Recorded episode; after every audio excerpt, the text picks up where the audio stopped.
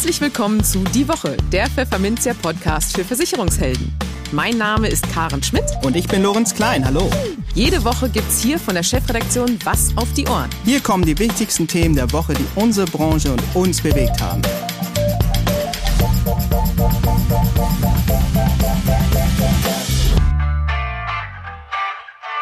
Moin aus Hamburg und herzlich willkommen zu Folge 81 unseres Podcasts. Heute ist Freitag, der 25. März 2022. Und diese Themen haben wir heute für Sie. Wir sprachen mit Torben Tietz und Marc Bünger von der Beratungsgesellschaft MSR über die Auswirkungen des Ukraine-Krieges auf den deutschen Mittelstand und was Versicherer nun tun können, um ihre Firmenkunden zu unterstützen. In den News der Woche stuft die Finanzaufsicht BaFin viele Lebensversicherungsverträge als zu teuer ein. Eine Studie des IVFP zeigt, welche Trends Vertriebler in der Lebensversicherung erwarten. Die Europarente darf endlich starten, allein die Produkte fehlen noch. Und eine Studie zeigt, dass die BAV-Verwaltung in den deutschen Unternehmen noch sehr papierlastig ist.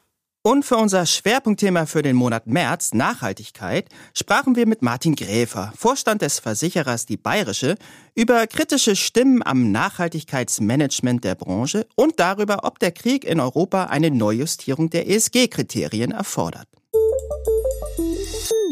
Im Gespräch. Ja, wir machen uns Sorgen um den deutschen Mittelstand. Der Satz von Torben Tietz, geschäftsführender Partner der Beratungsgesellschaft MSR, haut erstmal rein. Es trifft die Unternehmen hierzulande ja aber auch hart derzeit. Kaum ist die Corona-Pandemie einigermaßen überstanden, kommt mit dem Krieg in der Ukraine schon der nächste Einschnitt.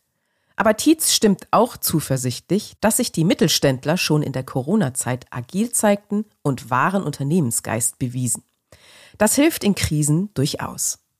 Mit Tietz und seinem Kollegen Marc Bünger, der bei MSR die Datenanalyse leitet, sprachen wir über die Situation der Firmen, die möglichen Folgen der Ukraine-Krise, aber auch darüber, was Versicherer jetzt tun können, um ihre Firmenkunden zu unterstützen. Hallo Herr Bünger und hallo Herr Tietz, schön, dass Sie heute bei uns im Podcast sind. Ja, vielen Dank für die Einladung. Vielen Dank, wir freuen uns. Hallo. Ja, also man kann ja wirklich sagen, dass ähm, die deutschen Unternehmen aktuell quasi von einer Krise in die nächste geworfen werden. Ich meine, erst, erst war Corona dran mit den doch derben Einschnitten zum Teil, je nach Branche. Nun ist äh, der entsetzliche Krieg in, in der Ukraine dran mit, und auch da gibt es natürlich deutliche Auswirkungen auch auf ähm, die Firmen. Machen Sie sich Sorgen um den deutschen Mittelstand, Herr Tietz, vor diesem Hintergrund? Ja, natürlich machen wir uns Sorgen. Ähm, aber zunächst würde ich ganz gerne nochmal sagen, äh, wenn wir von diesem Krieg sprechen, ist das natürlich erstmal eine humanitäre Katastrophe, die da passiert. Und ähm, wir abstrahieren jetzt in dem Gespräch mal davon und gehen auf die wirtschaftlichen Folgen. Und auch da müssen wir sagen, ja, da kann man sich wirklich Sorgen machen. Denn insbesondere Branchen, die jetzt von beiden Krisen, Corona-Krise und Ukraine-Krieg, äh, hart betroffen sind, ähm, die, die werden natürlich hier richtig unter Druck kommen. Also wir merken das ja heute schon, dass die Auswirkungen des Krieges so in der Berichterstattung überall um uns herum auftauchen. Wenn wir so Meldungen hören, die Stahlproduktion lohnt sich nicht mehr bei den gestiegenen Energiepreisen oder Fischereiflotten fahren gar nicht mehr raus, weil sie sagen, das lohnt sich eigentlich so nicht mehr. Dünger wird knapp, Lieferketten brechen. Also das ist ja eine ganze Menge, was da auf die deutsche Wirtschaft, den deutschen Mittelstand zukommt. Aber ich finde auch, man muss sowas auch nochmal äh, für sich selbst im Kopf nochmal konkretisieren. Was heißt denn das, der deutsche Mittelstand? Wer ist denn das eigentlich? Und, und was sind das für Unternehmen, die dort äh, betroffen werden?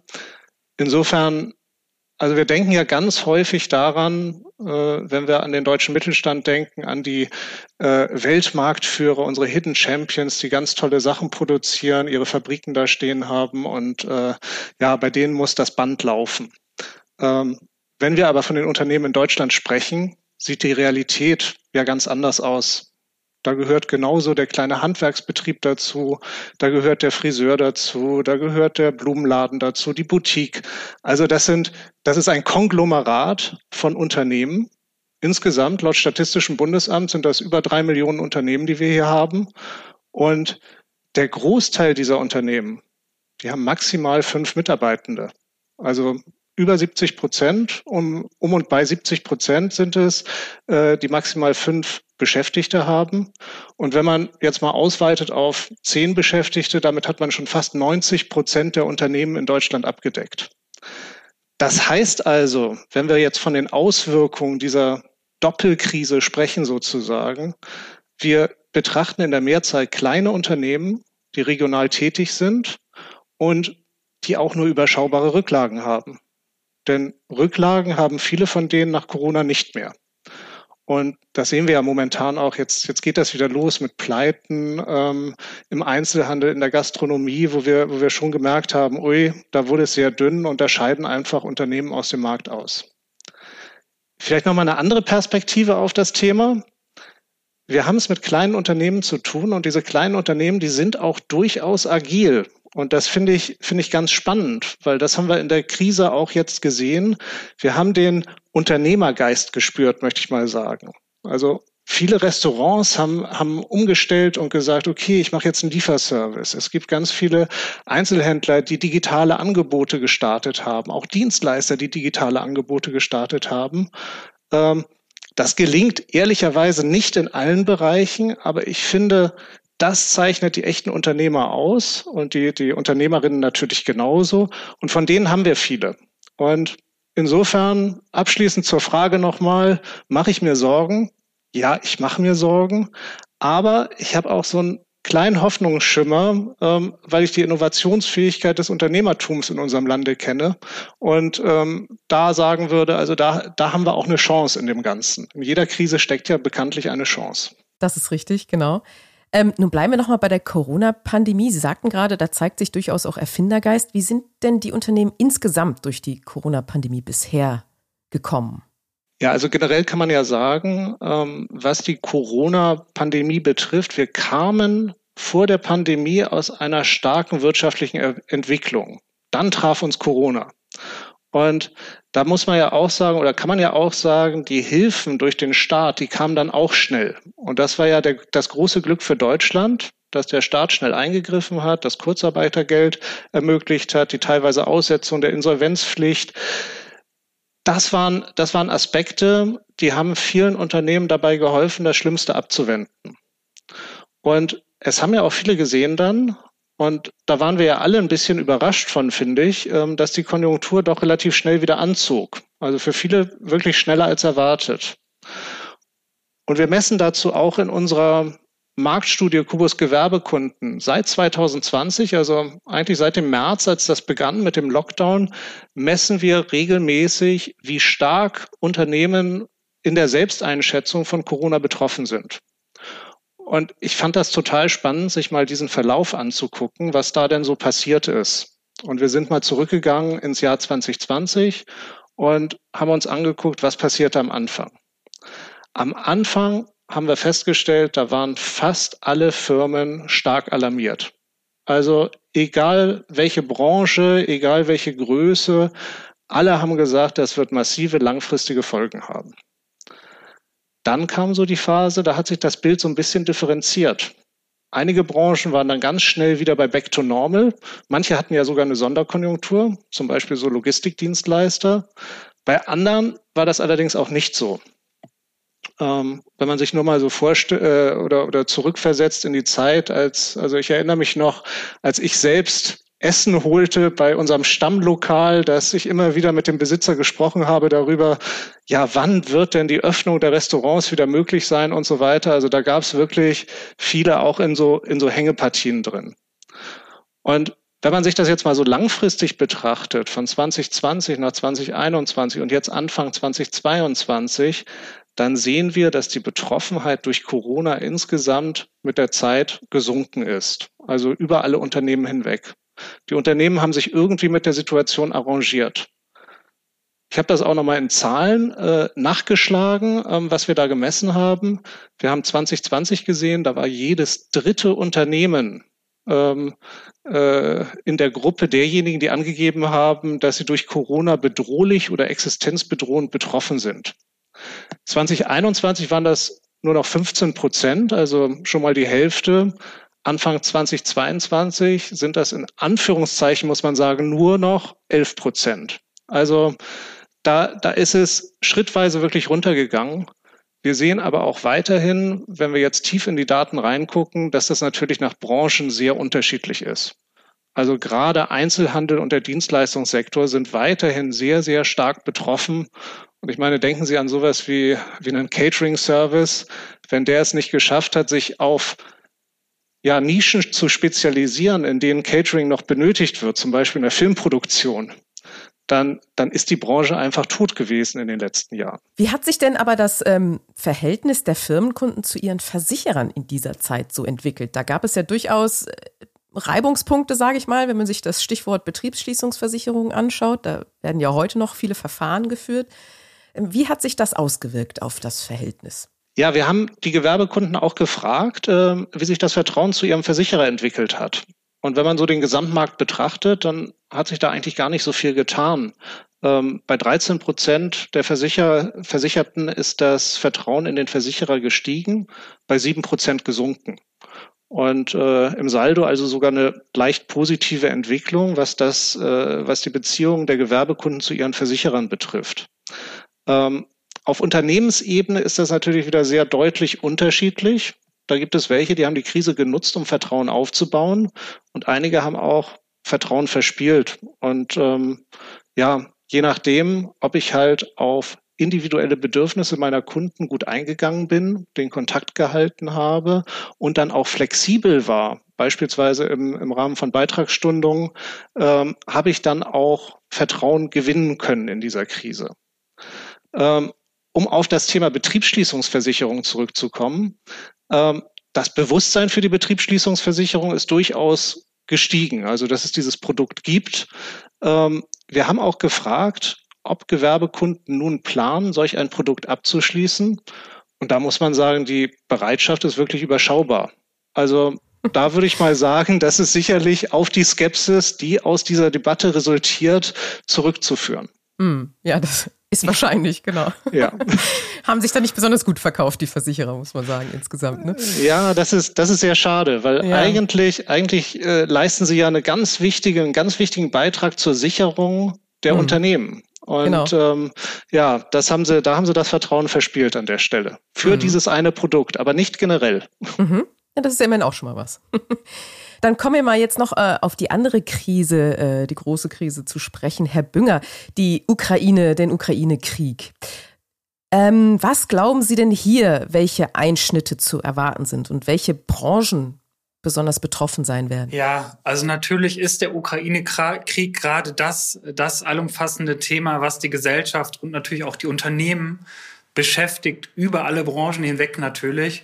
Und wenn wir insbesondere mal auf die wirtschaftlichen Folgen für Unternehmen ähm, sprechen, dann sind es vor allem der Preisanstieg beim Thema Energie, was alle beschäftigt. Hinzu kommen aber natürlich auch noch weitere Aspekte wie erwarteter Anstieg von Lebensmittelpreisen oder gestörte Lieferketten. Ein ganz prominentes Beispiel da ist ja aktuell die fehlenden Kabelbäume oder die fehlenden Metalle in der Automobilindustrie. Aber es betrifft natürlich auch Zulieferer und viele andere Branchen auch. Wir haben ja einen wesentlichen Unterschied zur Corona-Krise, nämlich der liegt darin, dass auch Verbraucher massiv finanziell von dieser Krise betroffen sein werden. Das heißt, speziell Personen mit geringeren Einkommen werden genau prüfen, in welchen Bereichen sie ihren Konsum zukünftig reduzieren werden. Und wir sehen ja auch gerade, dass äh, gerade von Regierungsseite da heftig diskutiert wird, äh, welche Maßnahmen da ergriffen werden sollen. Und ob jetzt da nun eine Mehrwertsteuersenkung, Zuschüsse für einkommensschwache Haushalte oder wie von Herrn Lindner vorgeschlagen der Tankrabatt kommt, ähm, werden wir sehen, ähm, welche Entlastung das bringen wird und wie weit das weiterhelfen wird. Während der, von der Corona-Krise, wie Herr Tietz gerade eben auch schon erklärt hatte, besonders kleinere Unternehmen betroffen sind, ähm, sehen wir, dass äh, der Ukraine-Krieg flächendeckend die Unternehmen betrifft. Das heißt, es sind nicht nur die ganz kleinen, sondern auch die mittleren und größeren Probleme, die da aktuell drunter leiden. Wenn wir jetzt auf einen Blick auf die Branchen werfen und auf die Frage zurückzukommen, sehen wir durchaus dort ein differenzierteres Bild. Das heißt, insbesondere der Großhandel und ähm, die Transport- und Logistikbranche sind da aktuell betroffen. Ich hole auch mal wieder ein Zahlenbeispiel aus unserer Studie daraus heraus. Also beim Großhandel haben uns drei von fünf Unternehmen gesagt, dass sie gerade deutlich spürbar durch den Krieg betroffen sind. Und bei der Transport- und Logistikbranche war es immer noch jedes zweite Unternehmen. Hier fallen natürlich neben den Energiekosten auch, unter, auch unterbrochene Lieferketten oder Flugumleitungen und damit natürlich Stillstände im Produktionsprozess stark ins Gewicht. Also insgesamt kann man sagen, dass wir da eine wirklich große Betroffenheit im Markt sehen. Drei von zehn Unternehmen sagen, sie sind von beiden Krisen deutlich betroffen.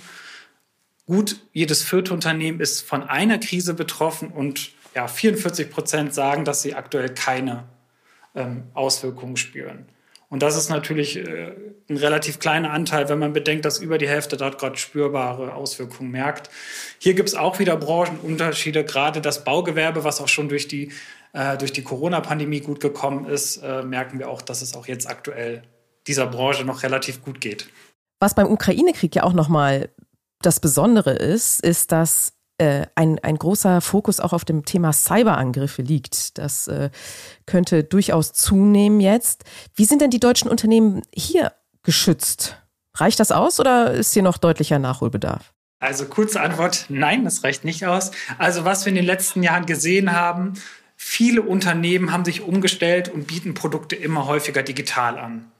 Also das beginnt schon mit dem kleinen Blumengeschäft mit zwei Angestellten, die ihre Produktangebote online im Online-Shop präsentieren. Also dieses Thema Digitalisierung ist auch schon vor der Corona-Pandemie ähm, in den kleineren und mittleren Unternehmen angekommen. Jetzt durch die Corona-Pandemie in den letzten zwei Jahren hatten wir noch so ein zusätzlich eine fundamentale Veränderung in der Arbeitswelt, nämlich dass die Verarbeitung von Tätigkeiten im Homeoffice hat deutlich zugenommen. Das heißt, jedes vierte Unternehmen bietet Homeoffice-Möglichkeiten an bei den kleineren Unternehmen. Und diese beiden Aspekte haben in den vergangenen Jahren dafür deutlich gesorgt, äh, dass es deutliche Wachstumsraten beim Thema Cyberversicherung gab. Ähm, das heißt, während 2009 noch jedes zehnte Unternehmen eine Absicherung gegen Cyberrisiken hatte, ähm, waren es 2021 schon 5 Prozent mehr, also 16 Prozent, also ein Anstieg von 60 Prozent gemessen von der ursprünglichen Größe. Aber trotz des Anstiegs muss man natürlich sagen, dass die Durchdringung insgesamt noch sehr gering ist. Beispielsweise hat nur jedes dritte Unternehmen, die aktuell Homeoffice-Möglichkeiten anbieten, einen Schutz gegen Cyberversicherungen. Was die Ursachen hierfür sind, im Wesentlichen ist es eine niedrige Risikowahrnehmung im Markt. Denn obwohl ein Großteil der Unternehmen, und jetzt komme ich wieder vom kleinen Blumenladen angefangen bis zum Automobillieferzulieferer, wenn ich bei meinem Beispiel bleibe, viele Angriffsflächen werden den ganzen Produktionsprozess bieten für Cyberrisiken, unterschätzen neun von zehn Unternehmen mögliche Risiken. Und hier kann man ganz klar sagen, dass die Versicherer gefordert sind, ähm, dieses Thema auch wirklich aktiv anzusprechen, ähm, was aktuell nur in drei von zehn Fällen passiert. Also man kann sagen, durch Corona sehen wir einen ausgelösten Digitalisierungsschub, ähm, getrieben auch durch die Homeoffice-Tätigkeiten. Und die Relevanz von Cybersicherung, Cyberversicherung ist deutlich gestiegen.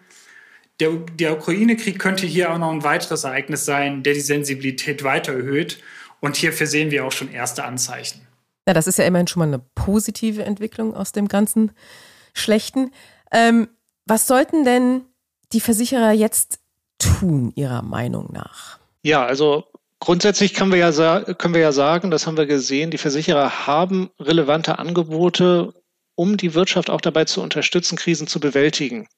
Wir sehen teilweise ist das Be Bewusstsein nicht so da. Ähm, deswegen ähm, gerade dieses Thema Aufklärung, Unterstützung der Wirtschaft ist natürlich ein ganz äh, oder Unterstützung der Unternehmen ist natürlich ein ganz wichtiges.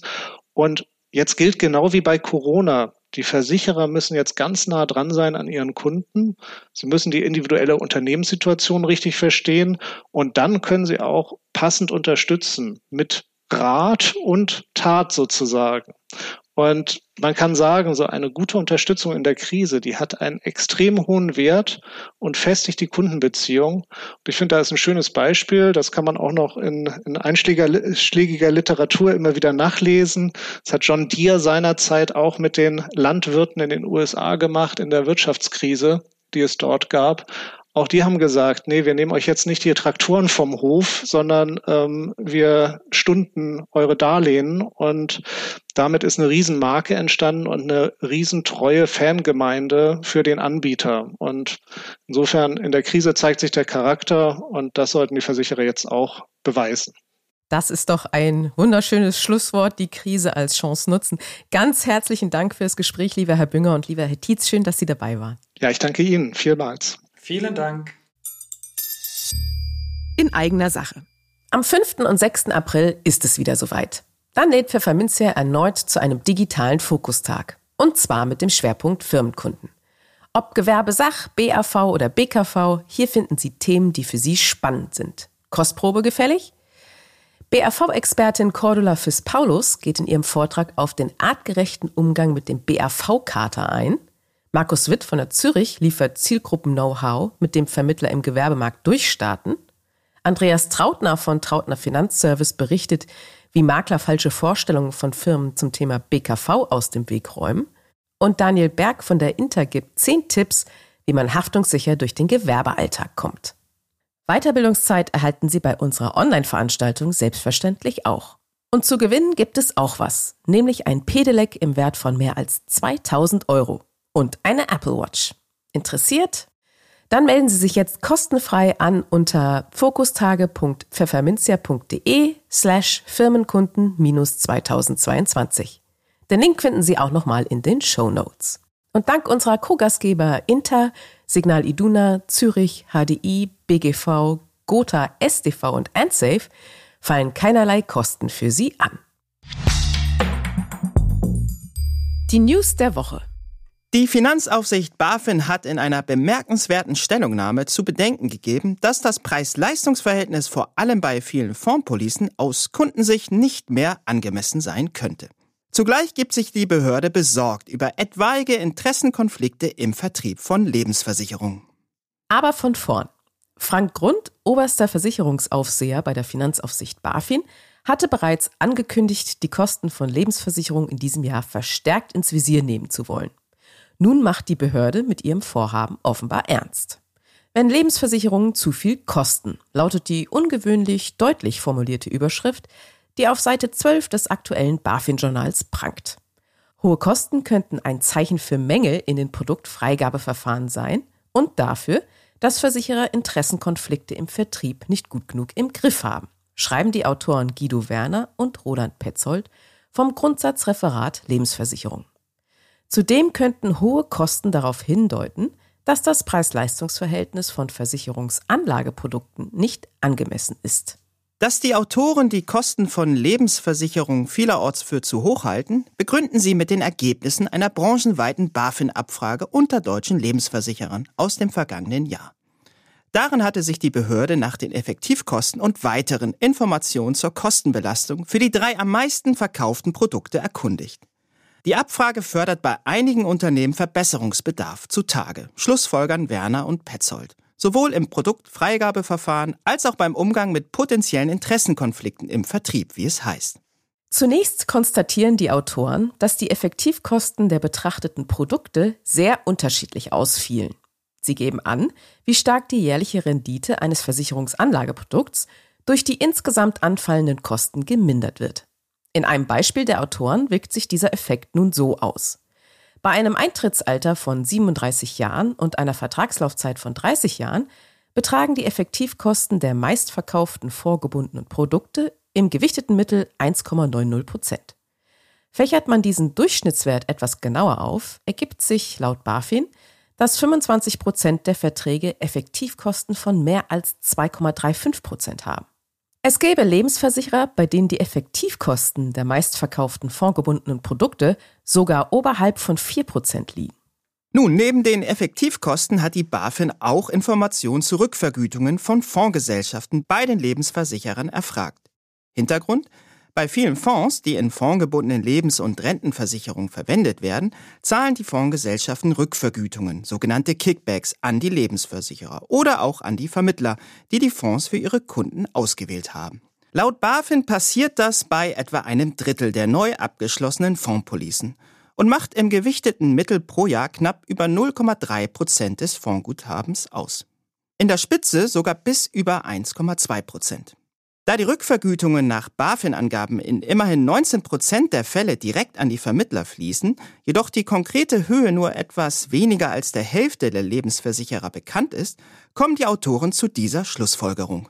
Das weist darauf hin, dass es für einige Lebensversicherer nur eingeschränkt möglich ist, etwaige Interessenkonflikte im Vertrieb zu identifizieren und die gesetzlichen Vorgaben zur Vertriebsvergütung umzusetzen. Und wie ein derartiger Interessenkonflikt aussehen könnte, beschreiben die Autoren in deutlichen Worten. Erhält also ein Vermittler bei einem fondgebundenen Produkt Rückvergütungen der Fondsgesellschaften, so sei für ihn die Verlockung groß, Kundinnen und Kunden den Fonds mit den höchsten Rückvergütungen zu empfehlen. Was die BaFin nun mit diesen Erkenntnissen anfängt, wird im Beitrag der Autorin nicht genannt. So oder so dürfte die Behörde den Versicherern damit klargemacht haben, dass sie hier ein Problem sieht, um das sie sich kümmern möchte. Immerhin dürften die Versicherer aber die Erkenntnis aus dem Beitrag ziehen, dass die BaFin bei einem durchschnittlichen Effektivkostensatz von 1,9 Prozent keinen Ärger machen wird. Denn solche Werte erscheinen bei den längeren Laufzeiten angesichts dieser Zielsetzung vertretbar, wie es im Text heißt. Sprich, es sind die deutlichen Ausreißer nach oben, die den Aufsehern ein Dorn im Auge sind. Die höheren Effektivkosten in der Spitze ließen ernsthaft daran zweifeln, dass die Produktfreigabeverfahren den Interessen, Bedürfnissen und Merkmalen des Zielmarktes ausreichend Rechnung getragen haben. So wie es die Wohlverhaltensregeln vorgeben, so die unverhohlene Warnung der Finanzaufsicht. Rentenversicherungen, die auch in der Auszahlphase noch fondgebunden sind, gewinnen bei Vermittlerinnen und Vermittlern immer mehr an Bedeutung. Bei 60 Prozent spielt die fondgebundene Rentenphase aktuell schon in der Beratung eine Rolle. Und 92 Prozent gehen davon aus, dass sie künftig noch wichtiger werden wird. Das geht aus einer Umfrage des Instituts für Vorsorge und Finanzplanung IVFP unter mehr als 140 Vermittlerinnen und Vermittlern zum Thema Trends in der Lebensversicherung hervor. Aber auch in der Ansparphase setzt sich der Trend hin zu kapitalmarktnahen Produkten fort. So gaben knapp 40 Prozent der Befragten an, dass sie keine klassischen Produkte mehr verkaufen. Mehr als 90 Prozent antworteten, regelmäßig zu vorgebundenen Rentenversicherungen zu beraten. Wobei Garantien in dieser Produktgattung immer noch eine wesentliche Rolle spielen. Denn mehr als zwei Drittel der Kundschaft wählte bei einem Abschluss im vergangenen Jahr ein Garantieniveau von 80 Prozent oder mehr, lautet ein weiteres Umfrageergebnis. Neben der Altersvorsorge spielt die Absicherung der Arbeitskraft eine sehr wichtige Rolle bei den Vermittlerinnen und Vermittlern. Sie beraten am häufigsten zu Berufsunfähigkeitsversicherungen. Die Grundfähigkeitsversicherung ist bei der Absicherung der Arbeitskraft aber auf Platz 1, wenn eine BU-Versicherung nicht möglich ist oder etwa aus Kostengründen nicht in Frage kommt. Ein weiteres Ergebnis der Umfrage? Auch das Thema Nachhaltigkeit bekommt ein immer stärkeres Gewicht. Rund 45 Prozent der Befragten räumen hierfür einen hohen oder sehr hohen Stellenwert in ihrer Beratung ein. Und etwa die Hälfte gibt an, dass die Kunden im Rahmen vorgebundener Tarife häufig oder sehr häufig Fonds mit nachhaltigem Fokus auswählen. Ob der Großteil der Kundschaft aber auch bereit wäre, Renditechancen für mehr Nachhaltigkeit zu opfern, ist eher zweifelhaft. Denn nur 5% der Vermittlerinnen und Vermittler gaben an, dass ihre Kunden dafür ohne Einschränkung auf Rendite verzichten würden. Immerhin 78% stellen bei ihren Kunden fest, dass diese zumindest eingeschränkt auf Rendite verzichten würden. Ein Fehlstart in der Leichtathletik kann naturgemäß nur dann passieren, wenn zuvor auch Sportler an der Startlinie stehen. Insofern hinkt der Vergleich ein wenig, wenn Experten der sogenannten Europarente einen solchen Fehlstart bescheinigen. Denn tatsächlich existiert bislang kein einziges paneuropäisches Pensionsprodukt, kurz PEP, so der Fachjargon für die Europarente. Aber der Reihe nach. Mit der Europarente entsteht erstmals ein europäischer Markt für Rentenprodukte, der sich also über die Ländergrenzen hinaus erstreckt. Das hehre Ziel des Vorhabens lautet, die Altersarmut in der Europäischen Union besser zu bekämpfen. Und deshalb dürfen nun seit dem 22. März Versicherungs- und Kapitalanlageprodukte vertrieben werden, die dem europäischen Regulierungsrahmen für paneuropäische Pensionsprodukte entsprechen. Allein die Betonung liegt hier auf dürfen da bislang in ganz Europa nicht ein einziges PEP-Produkt zum Vertrieb zur Verfügung steht. Die Europäische Aufsichtsbehörde EIOPA zeige sich auf Nachfragen hinsichtlich der bei ihr laufenden Genehmigungsverfahren für derartige Produkte sehr zurückhaltend, sagt Martin Klein, Vorstand des Vermittlerverbandes Votum. Die Antworten deuten darauf hin, dass aktuell kein Genehmigungsverfahren anhängig ist und es lediglich Absichtserklärungen einiger Versicherer gibt, zukünftig ein solches Produkt entwickeln zu wollen, so klein weiter. Warum die private Versicherungswirtschaft den PEP-Machern keineswegs die Türen einrennen, erklärt sich der Votum-Vorstand so. Der Zwang, bei jedem Angebot auch ein Standardprodukt mit hohen Garantien, Inflationsausgleich und minimalen Kosten, also das Perpetuum mobile der Altersvorsorge vorzuhalten, lässt die Anbieter zu Recht zurückschrecken. Andauernd niedrige Zinsen bei gleichzeitig steigender Inflation waren in der Fantasie der europäischen Produktregulierer offenbar nicht präsent fügt Klein sarkastisch hinzu. Der Kern des Problems ist aus Sicht der Vermittlerverbände hierzulande die als viel zu starr empfundene Begrenzung der Kosten. Jeder Anbieter weiß, dass gerade in der Anfangsphase einer Produktlinie Verwaltungskosten deutlich erhöht sind und sich eine Entwicklung für einen ungewissen Markt schnell als unrentables Zuschussgeschäft entpuppt, gibt Martin Klein zu bedenken. Klar sei zudem, auch ein noch so gut designtes PEP findet ohne die Möglichkeit der angemessenen Vertriebsvergütung keinen Kunden, betont der Vermittlerlobbyist. Der Fehlstart von PEP zeige zudem, dass Gesetzgeber und Aufseher aus den Fehlern der Vergangenheit wieder nicht gelernt hätten, so die Kritik. So beruhten beispielsweise die aktuellen Probleme bei der Riester-Rente im Wesentlichen auf dem überkomplexen Zulagenverfahren, findet Klein. Sein abschließender Rat, die Bundesregierung sollte bei ihren Gedanken zu einer Neugestaltung der Riester-Versicherung die aktuelle Situation bei PEP genau betrachten, um nicht den gleichen Fehler wiederzumachen. Es ist ein Jammer und zugleich hat man es irgendwie schon geahnt. Die betriebliche Altersversorgung kurz BAV wird in den Unternehmen hierzulande noch überwiegend in Papierform verwaltet. So das Ergebnis einer aktuellen Studie. Bei der Digitalisierung der BAV bestehe aktuell noch sehr viel Luft nach oben, sagt Peter Kolm, Geschäftsführer des BAV Cloud-Anbieters PCAK. Das Unternehmen ließ nach eigenen Angaben mehr als 120 Fach- und Führungskräfte aus dem Personalwesen in deutschen Unternehmen befragen, um herauszufinden, was Unternehmen sich unter dem Begriff Digitalisierung der BAV-Verwaltung eigentlich so vorstellen. Demnach gab nur ein Viertel der befragten Unternehmen an, die BAV-Verwaltung bereits vollständig digitalisiert zu haben. Bei 57 Prozent der Teilnehmer erfolgt das Erfassen, Verwalten und Berechnen der BAV-Verpflichtungen zumindest teilweise digital, etwa über Excel-Tabellen. Jedes zehnte Unternehmen arbeitet dagegen noch vollständig analog auf Papier, so die bittere Erkenntnis im Jahr 2022. Zugleich äußern sich die Befragten oft kritisch über den aktuellen Zustand ihrer internen BAV-Abwicklung. So gab die Hälfte der Umfrageteilnehmenden an, dass ihnen der aktuelle Prozess zur BAV-Verwaltung zu aufwendig sei. 40 Prozent beklagen demnach fehlende Transparenz und Überblick. Und nur 20 Prozent können keine Nachteile oder Defizite erkennen.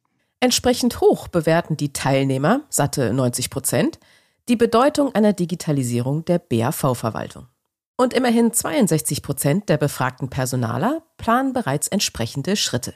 Die meisten Befragten, 92 Prozent, erwarten sich hiervon eine einfachere Kommunikation und schlankere Prozesse. Eine Senkung des Verwaltungsaufwands erhoffen sich 87 Prozent. Dagegen nutzen erst 11 Prozent der befragten Unternehmen zur BAV-Verwaltung eine Softwarelösung aus der Cloud. Die häufigsten genannten Vorteile beim Einsatz einer cloudbasierten Softwarelösung zur BAV-Verwaltung lauten eine höhere Flexibilität bei Anpassung an sich ändernde gesetzliche Vorgaben sowie der geringere Aufwand für Installation und Betrieb der Lösung mit jeweils 59 Prozent.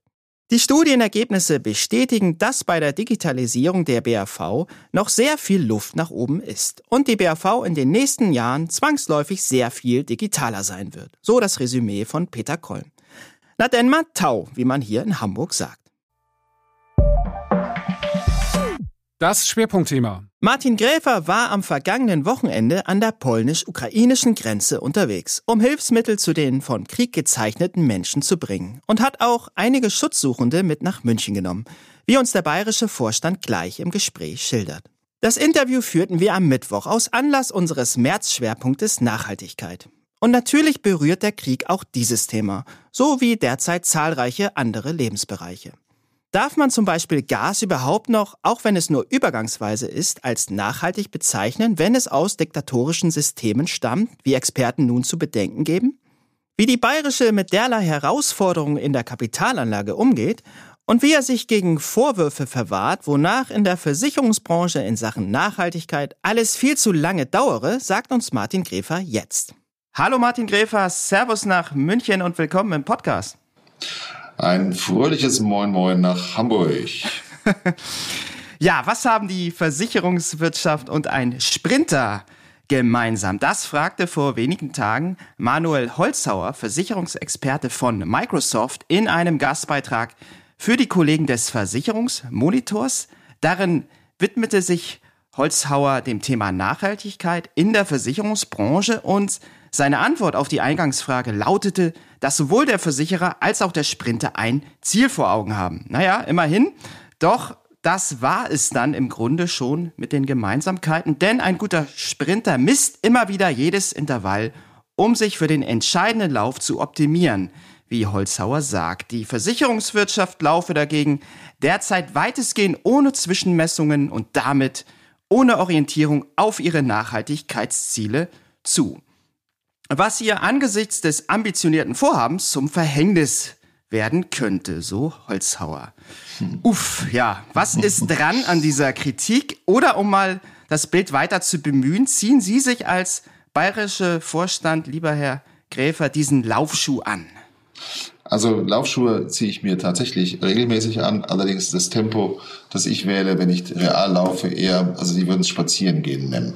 Aber das muss mal dahingestellt sein. Ja. Ich habe den Eindruck ganz häufig, ähm, und ich weiß nicht, ob ich da bei Manuel Holzhauer richtig liege, gibt es natürlich ganz viele Experten, die so eine Analyse von sich geben und aber in der Regel auch eine gute Idee haben, wie man durch Beauftragung von entsprechenden Beratungsunits ähm, viel besser unterwegs sein könnte. Nein, ich teile die Analyse nicht. Erstens ist das Beispiel Sprinter für mich auch eher schwierig, weil wir Marathonläufer sind und keine Sprinter. Im Marathon gibt es auch Zwischensprints tatsächlich, aber am Ende kommt es darauf an, sehr lange Zeiträume zu bedenken, weil wir über Jahrzehnte hinaus aktiv werden wollen und müssen. Und meine Wahrnehmung ist, die Branche gibt es an der Stelle gar nicht. Es gibt sehr viel unterschiedliche Aktivitäten. Es gibt unglaublich viel Dynamik, übrigens unabhängig von der Größe eines Hauses. Und äh, meiner Wahrnehmung nach sind die Kollegen, mit denen ich mich dazu unterhalte, auch außerhalb der Bayerischen, ähm, sehr wohl ähm, sehr bedeutsam mit diesem Thema und achtsam mit diesem Thema umgehend. Nein, ich habe den Eindruck, dass ähm, die Analyse nicht zutrifft. Ja, wobei es ja durchaus Kritik gibt, dass eben auch der GDV gesagt hat, man wolle eine klimaneutrale Kapitalanlage bis 2050 erreichen. Da haben ja viele gesagt, oh Mann, das ist ja eigentlich viel zu weit weg.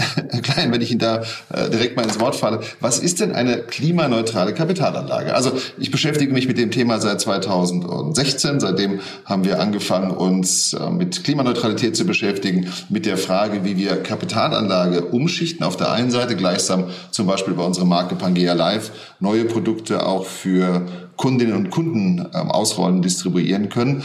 Nehmen wir mal das Thema Immobilien. Ist eine Immobilie und die Assetklasse Immobilien ist passt unglaublich gut, insbesondere in das Geschäftsmodell eines Lebensversicherers. Wann ist die denn jetzt ähm, klimaneutral? Also ich glaube, man muss da ein Stück weit die Kirche im Dorf lassen. Also wir selber haben hier in München rund 1600 Wohnungen und sind dabei, uns zu überlegen, wie wir die, nicht zu überlegen, wir planen das ganz konkret, wie wir diese Wohnungen klimaärmer beheizen, wie wir sie ähm, so energetisch sanieren, dass es für die Mieterinnen und Mieter auch noch sozialverträglich ist. Und wenn man das jetzt mal über die ganze Branche nimmt und weiß, wie viel Kapitalanlage dort gebündelt ist, dann glaube ich, kann man deutlich sagen, es geht in Teilbereichen sehr schnell. Und das ist das, was der Sprinter und das Beispiel von Manuel Holzhauer vielleicht meint. In Teilbereichen geht es sehr schnell. Ähm, also wir beispielsweise verzichten vollständig auf jede Investition in äh, Gas, Atom und Kohle und das schon seit längerer Zeit. Ähm, also das ist relativ schnell getan, aber das kann eine bayerische vielleicht auch, weil sie eher mittelständisch orientiert ist, auch in der Kapitalanlage, wohingegen das Thema Immobilien, ich habe es gerade gesagt, das dauert mitunter schon ein bisschen länger. Sicherlich nicht bis 2050, also jedenfalls nicht bei uns, aber das geht eben auch nicht von heute auf morgen. Und neben der ökologischen Nachhaltigkeit interessiert uns mindestens auch das S von ESG, nämlich auch die soziale Verträglichkeit, weil unsere Mieterinnen und Mieter sollen auf Dauer betrachtet bei der bayerischen und bei vielen anderen unserer Wettbewerber ein Zuhause haben. Lassen Sie uns mal einen harten Szenenwechsel jetzt machen. Der Krieg in der Ukraine ist eine humanitäre Katastrophe, das jetzt erstmal vorangestellt. Zugleich führt uns der Krieg vor Augen, dass die Definition von Nachhaltigkeit nicht festgeschrieben ist, sondern dass es hier immer wieder auch Anpassungen bedarf, um es konkret zu machen. Wurde bislang vor allem aus der Umweltperspektive diskutiert, ob Atom- und Gaskraft zumindest für eine Übergangszeit als nachhaltig zu bezeichnen sind, ist nun auch eine soziale Dimension hinzugekommen. Jetzt kann Gas nicht mehr als nachhaltig bezeichnet werden, wenn es aus diktatorischen Systemen kommt, die Menschenrechte missachten. Das meint der Versicherungsanalyst Carsten Zielke. Und just heute Morgen vermeldete der Newsticker, dass die Umweltschutzorganisation Greenpeace einen Importstopp für russisches Öl und Gas fordert. Da treffen also Umweltschutz und politisches Gewissen aufeinander. Ja, wie gehen Sie als Bayerische mit derartigen Herausforderungen um, damit ja nicht der Eindruck entsteht, na, dass es sich die Branche vielleicht ein bisschen zu einfach macht, wenn sie ihr Handeln etwa in der nachhaltigen Kapitalanlage, ähm, der Öffentlichkeit gegenüber erklärt. Ähm, ja, wie stimmen Sie sich im Unternehmen ab, um nachhaltiges Wirtschaften glaubwürdig nach außen vorzuleben?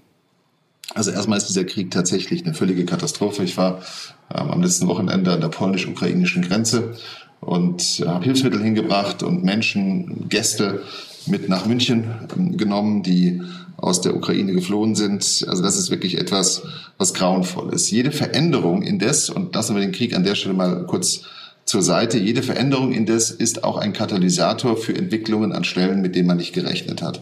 Und äh, ich habe mhm. vorhin schon erwähnt, mit Pangea Live investieren wir jetzt seit einigen Jahren in zum Beispiel unserem Fonds Blue Energy in die regenerative Energiegewinnung, also in die Unabhängigkeit von fossilen Brennstoffen und das so, dass wir mittlerweile ähm, rund 400.000 EU-Haushalte mit Strom versorgen können. Also wir ist nicht ganz richtig, der Fonds.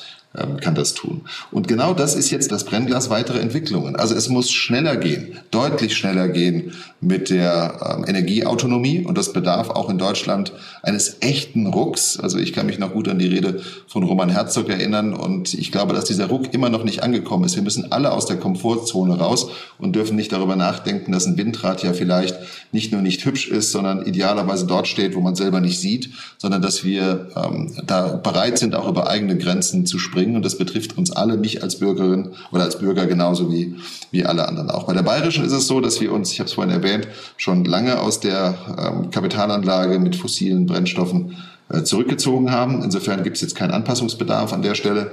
Und äh, ich glaube, die Versorgungssicherheit äh, ist eine Frage, die von übergeordneter Bedeutung ist. Aber die Kraft jetzt zu nutzen, die Energie jetzt zu nutzen, diese Veränderungsbereitschaft auch aufzunehmen, ich glaube, das ist das Gebot der Stunde. Energieautonomie ist extrem wichtig, nicht nur bei Energie, auch in anderen Bereichen, wo wir Lieferkettenprobleme sehen, ähm, gilt es eben auch, sich zu überlegen und übrigens auch aus nachhaltigen Perspektiven heraus die Frage zu stellen, macht es Sinn, dass eine, eine Ware von A nach B über Tausende von Kilometern transportiert wird, um dann hier anzukommen und sei es eine Tomate oder eine Gurke, die möglicherweise auch hier angebaut werden kann. Also ich glaube, ein Stück weit back to the roots, ein Stück weit näher auf regionale Versorgungsinstitutionen zu gehen, ist echt ein Gebot der Stunde und übrigens auch für die Energiesicherheit kann das sehr gut funktionieren. Das gibt es in Deutschland viel zu wenig, dass beispielsweise Menschen, die rund um ein ähm, oder mehrere ähm, Windparks oder Solarparks leben, davon auch konkret profitieren. Von diesen Windparks, die man selber sieht, wenn man aus dem Schlafzimmerfenster schaut ähm, und weiß, da kommt jetzt der Strom her, den ich hier auch brauche. Und das ist, glaube ich, etwas, wo wir ähm, einen wirklichen Sprung nach vorne schaffen müssen, eben diese Verbundenheit stärker herzustellen, um die Akzeptanz auch bei regenerativer Energie zu verstärken. Es gibt Initiativen in Deutschland, die das gut machen und übrigens auch sehr erfolgreich, aber es sind immer noch sehr wenige. Die Versicherungsgruppe Die Bayerische hat sich im Juli vergangenen Jahres bereits gerühmt, die erste nachhaltige Gewerbeversicherung auf den Markt gebracht zu haben. Damit erhalten Kunden unter anderem nach einem Schaden Mehrleistungen in Höhe von 20 Prozent für nachhaltig produzierte Ersatzprodukte wie Bodenbelege, Farben sowie technische, elektrische oder elektronische Produkte in einer höheren Energieeffizienzklasse. So, das habe ich mal aus den Bedingungen vorgelesen. Ein weiterer Punkt in den Produktleistungen besagt, dass die bayerische im Falle eines Brandes das durch das Feuer freigesetzte CO2 klimaneutral stellt. Ja, das, warum habe ich das jetzt vorgelesen? Das klingt für mich ähm, alles sehr innovativ. Das sind alles neue Ansätze aus meiner Sicht. Zugleich aber auch irgendwie sehr, sehr kleinteilig. Ja, wie fällt denn die Resonanz im Vertrieb und bei den Unternehmern hier aus? Also die Welt verändert sich häufig mehr im Kleinen als im Großen, weil die Summe von wenig ganz schön viel sein kann. Also erstmal ist die Bayerische seit 2018 klimaneutral. Also als Unternehmen über alles betrachtet, noch über Ausgleichszertifikate natürlich. Das ist eine mhm. Brückentechnologie, die wir auch nutzen. Wir planen deutlich früher als die Zahlen, die Sie vorhin vom GDV genannt haben, als Unternehmen in der Summe klimaneutral zu sein, strengen uns da auch sehr an. Da Was ist deutlich viele früher? Kräfte frei. Na, wir wollen das in jedem Fall noch in diesem Jahrzehnt sein. Und mhm. äh, das, glaube ich, werden wir auch schaffen, ähm, sind da an allen Stellen des Unternehmens aktiv. Aber auch da braucht es eben die Bereitschaft aller handelnden Personen. Das Management alleine reicht dann natürlich gar nicht aus. So, also ich glaube, dass wir das in diesem Jahrzehnt noch schaffen werden. Ich bin sogar sehr sicher. Wir sind seit 2021, wir haben ja auch einen Exklusivvertrieb. Jedes unserer Exklusivvertriebsbüros ist ebenfalls klimaneutral, ist ein integraler Bestandteil. Also ähm, wir gehen mit Pangea Live noch einen Schritt weiter. Wir haben auch die Kapitalanlage ja nicht nur für Kunden geöffnet, so zum, zum Thema ganzheitlich holistischer Ansatz, sondern auch unsere Risikoträger, also unser Kompositversicherer wie auch der Lebensversicherer im Sicherungsvermögen, investiert massiv in diese Fonds. Und auch das ist schon ein Beitrag mit Deckungsrückstellungen, äh, Schadenrückstellungen und Sicherungsvermögen, einen Beitrag zu leisten, der auf der einen Seite Rendite bringt, denn das tut diese Kapitalanlage. Sie ist nicht renditearm, ganz im Gegenteil. Sie hat weniger Volatilität eine sehr stabile, im Übrigen auch durchaus erstaunlich hohe Rendite. Und das Zweite ist, sich dann auch zu überlegen, wie legen wir die Themen noch tiefer. Und tiefer legen heißt in Bedingungen reingehen. Und jetzt sind wir bei Ihrem Punkt völlig richtig, dann wird es auch kleinteilig. Versicherungsbedingungen sind auch mitunter kleinteilig, weil das ist das Wesen unseres Geschäftes, auch Details zu regeln. Also vielleicht nicht da kleinteilig, sondern eher detailliert und mit den Gewerbeversicherungslösungen, die wir auf den Markt gebracht haben, wollen wir diesen Weg komplett gehen. Also von der Kapitalanlage bis hin zu der Frage, wie die Prozesse funktionieren, also wie wir mit Kunden kommunizieren und auf der anderen Seite, wie das, wie das Unternehmen in Summe nachhaltig aufgestellt ist, bis eben zu der Frage, es ist deutlich teurer, ökologisch nachhaltige Farben zu verwenden als Industriefarben und das wird ähm, hier in den Bedingungen eben mit reguliert. Und ich glaube, das ist ähm, etwas, was bei Kundinnen und Kunden schon extrem gut ankommt. Wir freuen uns da wirklich, wir sind ja Mittelständler und im Bereich der Gewerbeversicherung eher noch ähm, äh, Angreifer. Das ist für uns ja noch ein Themenfeld, mit dem wir noch deutlich stärker wachsen wollen. Also bei Kundinnen und Kunden kommt es sehr gut an und bei Maklerinnen und Makler fängt es auch an, dass die sich damit beschäftigen und identifizieren. Und wir wollen das gar nicht politisch dogmatisch diskutieren. Wir wollen das pragmatisch und in einem größeren Content herstellen. Stichwort politisch dogmatisch. Ich habe neulich ein Zitat von Ihnen gelesen, auch in Vorbereitung auf diese Ausgabe hier, das da lautet, statt schwarzer Angstpädagogik und Verzichtsideologie setzen wir auf das Konzept einer blauen Ökologie. Ja, was genau meinen Sie damit? Und Anschlussfrage, bedeutet Nachhaltigkeit nicht zwangsläufig auch am Ende Verzicht, auch wenn das schmerzvoll ist? Ja, das weiß ich gar nicht. Also ähm, ich glaube, Verzicht ist ein, ein Begriff, den ich da nicht teilen würde. Also die blaue Ökologie, so wie wir sie verstehen, wir definieren die ja nicht selbst, die ist im Wesentlichen davon beseelt, dass wir als Gesellschaft, und damit meine ich nicht die bayerische alleine, sondern insgesamt als Gesellschaft in der Lage sind, durch Innovation, durch Glauben an den Fortschritt und durch die Fokussierung von Intelligenz Lösungen zu schaffen, die eben nicht darin münden, ein Tempolimit umzusetzen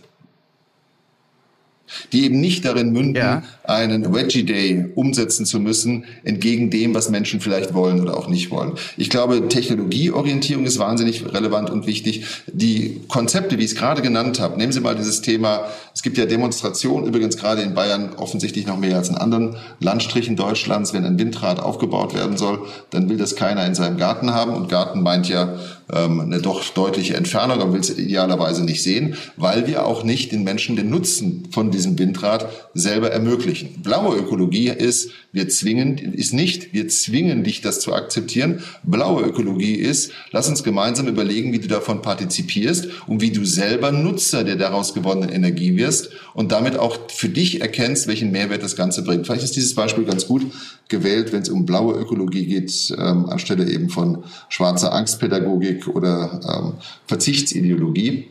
Und ich glaube, auf Strom verzichten ist keine Lösung, aber den Strom anders herzustellen, näher an, von der Herstellung, vom Herstellungsort an den Verbrauch zu bringen. Das ist echt ein guter Punkt. Und äh, jetzt gibt es ja die Diskussion, dass idealerweise ähm, die Neubauten auch eine Photovoltaikanlage auf dem Dach haben. Ähm, ich finde diese, diese, diese Diskussion extrem gut. Ich selber wohne in einem Haus, das ist vollständig äh, ja, klimaneutral. Also klimaneutral kann ein Haus ja gar nicht sein, aber in der Energieversorgung autark, weil durch die Photovoltaikanlage sowohl Strom hergestellt wird, ähm, über den Akku wird es gespeichert und die Wärmepumpe wird damit betrieben. Und das ist etwas, was, glaube ich, deutlich mehr Freude bereitet, wenn du das den Menschen ermöglicht und weniger Freude macht es, wenn du sie zwingst. Okay, jeder kann etwas tun, das nehme ich auf jeden Fall hier auch nochmal mit. Das war bayerische Vorstand Martin Gräfer. Herzlichen Dank für das Gespräch und bis zum nächsten Mal. Ich danke auch. Alles Gute. Und das war's mit dieser Podcast-Folge. Sie wollen keine weitere verpassen? Dann abonnieren Sie die Woche doch einfach überall da, wo es Podcasts gibt. Ansonsten hören wir uns am kommenden Freitag wieder. Bis dahin gilt, bleiben Sie optimistisch, genießen Sie das Wochenende und kommen Sie gut in die neue Woche.